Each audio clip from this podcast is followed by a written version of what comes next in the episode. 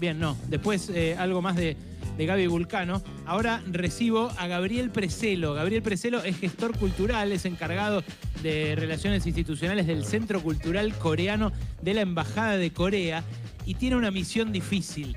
Nos tiene que explicar a nosotros que no tenemos la menor idea qué es el K-Pop, qué es BTS y por qué los fans argentinos del grupo coreano de K-pop BTS sacaron un comunicado para repudiar el odio y la xenofobia que tuvo hacia esa banda la candidata a vicepresidenta de em, Javier Milei, Victoria Villarruel. Les dijo en un tuit de 2020 que el nombre parecía el de una enfermedad de transmisión sexual. Eh, y también se burló de uno de los integrantes de este grupo que tiene el pelo de color. Eh, un pelo de, de color rojo, rosa. Rosa. Rosa. Rosa. Eh, Gaby Preselo, ¿cómo estás, querido? Ale Berkovich acá. Hola, Ale, equipo, ¿cómo andan? Bien. Ah, está sonando de fondo. A ver, subile, subile, Mauro, subile así la gente escucha.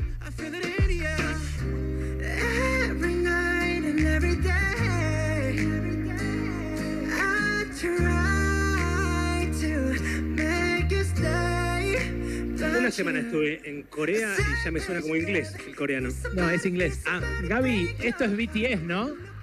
Sí, sí, sí, eso es un tema de colaboración que hizo BTS hace unos años.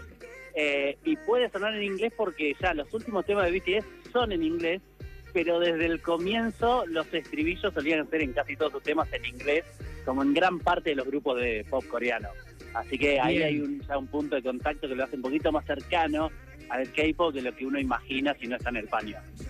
Vos ya nos has invitado a encuentros de K-pop. Me acuerdo que nosotros hemos difundido que se hacían, regalamos entradas, me parece. Eh, sí, el son concurso K-pop los- Latinoamérica, varias cosas. ¿Son muchos los fans que hay de, de esto, Gaby? Mira, son muchísimos. Hasta, hasta hace unos años eh, era un poco más de nicho el K-pop. Era en alguna medida más fácil contabilizar a través de los grupos de fans y todo eso. Ahora el K-pop como que rompió esa barrera del nicho y es masivo. Hoy se escucha en cualquier radio que pase música pop un tema de BTS y no suena como algo extraño. Ya es parte de la programación estable. Entonces como que ya desbordó la posibilidad de poder contabilizar, pero es hiper popular entre adolescentes, jóvenes eh, y mucho de eso no solamente tiene que ver con el K-pop y con Corea como potencia cultural, sino con BTS como grupo específico. Eh, les, los conocen también como Bangtan Boys, ¿no? Exactamente, sí, sí, son ellos, pero bueno, Eh, tiene, popularmente. tiene una onda medio Backstreet Boy, si los- ¿va? ¿No? Esa onda, banda de adolescentes, una cosa así. Sí, sí, bueno, Corea, el K-pop básicamente son grupos bo- eh, boy band o girl band, grupos de chicos o Sí. chicas, a veces chicos también, con Ajá. esa estructura muy eh, nacida en, el- en los 80, en los 90, grupos de chicos, jóvenes, adolescentes, con distintas personalidades, roles dentro del grupo, eh, con mucha coreografía, eh, canciones pegadizas. Eh, esa estructura es la que tomó Corea y desarrolló y la llevó a un lugar muchísimo más profesional. eh, en todo imagino sentido. Eh, Me imagino que si, audiovisual, sí. No, digo, me imagino que si, si tienen tantos fans debe ser un negocio, ¿no? Esto debe ser un negocio grande. gigantesco. Corea, Corea tiene eh, gran parte de sus cañones eh, económicos apuntados a lo que es la industria cultural. No solamente el pop coreano, sino la música, la, eh, perdón, las series, las películas, la gastronomía, la cosmética.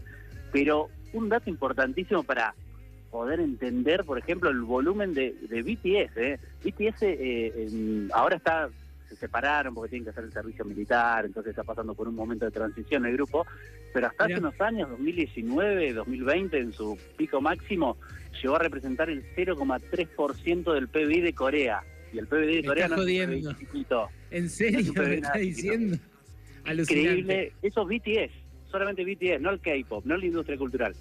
BTS. Ah, Eh, ah, solamente entonces- una banda, solamente esta banda. Solamente un grupo. Ese grupo se volvió increíble, esa empresa, además, eh, que era una empresa que nace con BTS, es una productora, ya había grandes productoras, uno si traza un paralelismo con Estados Unidos, dice Universal, Sony, bueno, algo así había, ya existían allá, eh, SM, eh, YG, son grandes empresas productoras de música, pero BTS nace con su productora que es Hive, eh, y que nace con BTS.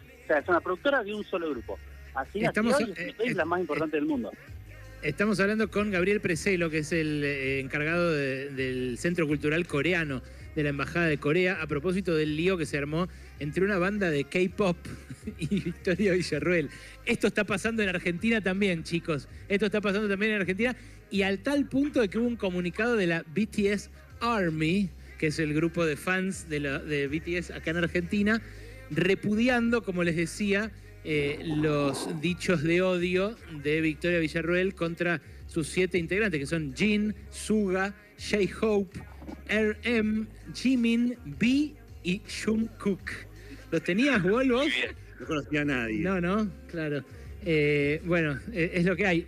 No, los que estamos mal somos nosotros. John ¿eh? William Cook igual No, sí. no es John William Cook. No, no, es Jungkook. No, de eso le regalé un libro a Berco y todavía no lo leyó. Es cierto, te lo debo, Gaby. Pero eh, es que, digo, los que estamos mal somos nosotros porque estos pibes tuvieron cuatro álbumes número uno en Estados Unidos en menos de dos años, algo que no pasaba desde los Beatles en los 60, ¿no, Gaby?